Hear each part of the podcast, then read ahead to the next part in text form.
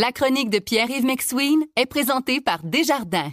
Quels que soient vos objectifs, nos conseillers sont là pour vous accompagner tout au long de votre parcours financier. Voici la chronique économique de Pierre-Yves McSween. Bon, on commence ce matin par euh, cette étude sur le télétravail, une étude de l'Institut de la statistique du Québec qui permet euh, de relever certaines tendances, certains faits. Euh, je lisais ça euh, un peu ce matin. Je suis pas vraiment surpris des, de ce qu'on a découvert. Non, effectivement. Et c'est ce, ce, dont je voulais te parler. C'est que des fois, tu dis, il y a des gens qui font des études, qui sont payés là, pour faire ça. Puis là, tu as envie de dire, ben, Capitaine Évidence. Donc, on va parler de Capitaine Évidence ce matin. On dit qu'il y a plus de télétravail à Montréal et en Outaouais qu'ailleurs. Écoute, je vais pas être surpris. C'est pourquoi? Parce qu'en Outaouais, il y a plein de fonctionnaires, il y a beaucoup de, gens qui transigent entre Ottawa et Hull ou Gatineau pour les nouveaux. Et à Montréal, ben juste d'aller chez le médecin comme moi hier, ça peut te prendre la moitié de la journée. Et donc c'est normal que le télétravail dans les zones urbaines denses et avec beaucoup de travailleurs de bureau, il y ait plus de gens qui fassent du télétravail qu'à Sainte-Marceline de Kildare ou Sainte-Béatrix où la mairie est à trois minutes à pied de la maison. Tu sais, il y y a quelque chose d'un peu logique des fois.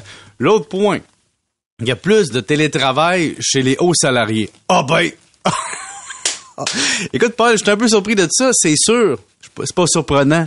Quand tu gagnes moins de 20 dollars de l'heure, comme dans l'étude, tu fais partie beaucoup du service, par exemple, du commerce de détail. Et donc, c'est là que se retrouve beaucoup une bonne part du salaire minimum. On dit aussi que les hauts salariés font plus de télétravail. C'est sûr que sur les chaînes de montage ou de manutention, euh, ou avec des, des, des, salaires, disons, de manutention, des fois dans des entrepôts de, de logistique, ben, tu n'auras pas de télétravail. Et on dit que les revenus élevés ont fait plus de télétravail, mais ça, c'est avec des données de 2022. On va voir que chez certains employeurs qui ont tenté de ramener les employés au bureau, ça va peut-être baisser les proportions en 2023. On dit aussi qu'il y a plus de femmes que d'hommes en télétravail. Ben, si tu vas dans les, les, emplois de bureau, commis de bureau, commis à la paye, les emplois administratifs, il y a beaucoup de, de femmes dans ces emplois, effectivement. Euh, et donc, ça explique ça aussi. Et euh, on souligne pas beaucoup le domaine d'études, mais là, ça a plus rapport avec le revenu. Parce que, dans le fond, tu sais, si médecin spécialiste ou infirmière bachelière, tu soignes des patients. Tu peux pas faire une opération à cœur ouvert en télétravail. Puis si t'as une grosse paye en Abitibi dans une mine, t'as beau faire un gros salaire, tu peux pas faire le télétravail non plus.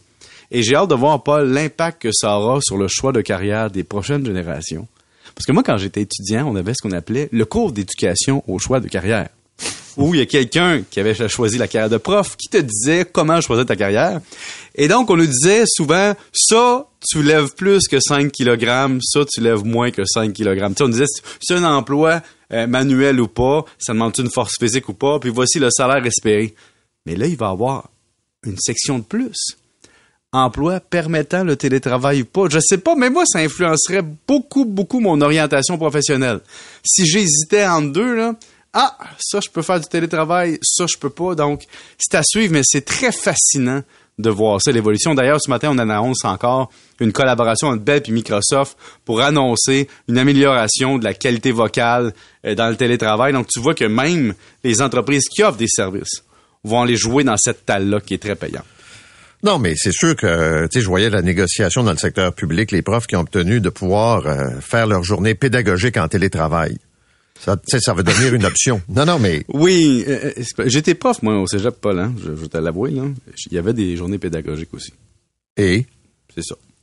c'est quoi? Ah, des fois, mais là, je veux rien dire, OK? Parce qu'au secondaire, pour primaire, c'est une autre réalité, je suis d'accord. Mais Colin, c'était ma journée de break, là, Paul, là, faut le dire, là. Tu sais, corriger les soirs ou les fins de semaine ou corriger une journée pédagogique ou un avant-midi où t'enseignes pas, dans quand t'es aux études supérieures, ça change rien.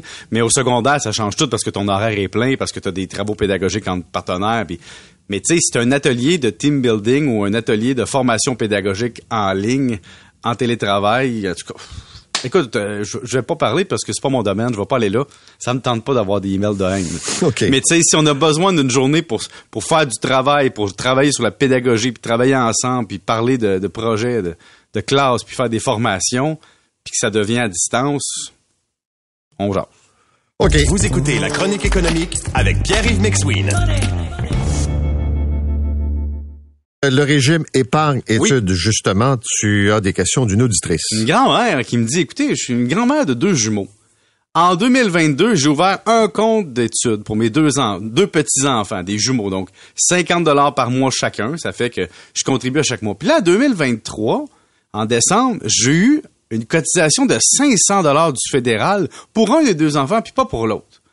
J'ai appelé ma caisse, puis là, ma caisse me dit que c'est en fonction des revenus. Mon fils me dit, ah, c'est parce qu'il y a un autre REE ailleurs. Pouvez-vous m'éclairer tout ça? Donc, première des choses, c'est très important quand vous ouvrez un REE pour un enfant ou deux enfants de, de ne pas multiplier ça nécessairement sans se parler.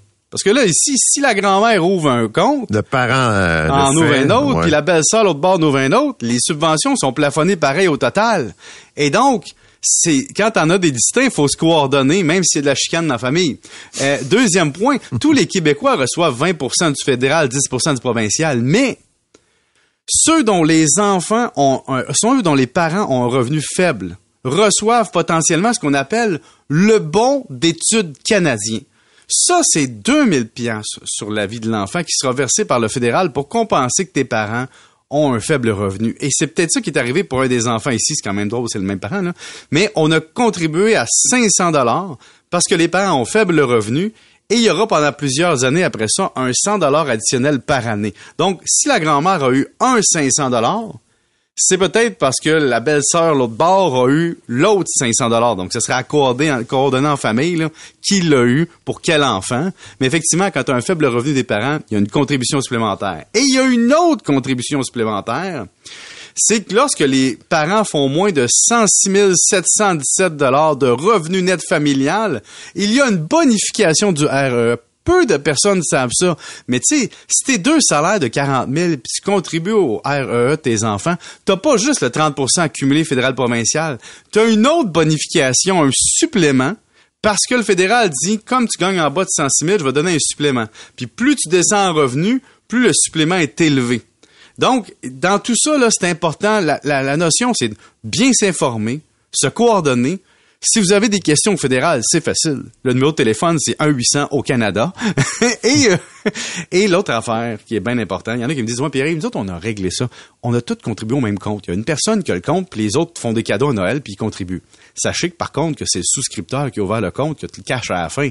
C'est lui qui a le capital à la fin. Donc, vous faites un cadeau au petit enfant, mais c'est le père ou la mère qui va bénéficier du capital à la fin et non pas de la subvention aux études. Et l'affaire très importante aussi, j'ai déjà vu un cadeau pour elle. Quelqu'un qui fait un cadeau de Noël pour le- les études de- du petit enfant, tu sais. Mais, mais l'argent, il s'est jamais rendu dans le compte. hein. Ça s'est rendu dans un voyage à Disney. Donc, faire attention aux parents aussi qui ont des fois une morale élastique. L'humain, c'est l'humain. Oui, voilà. Merci. Salut. Ça-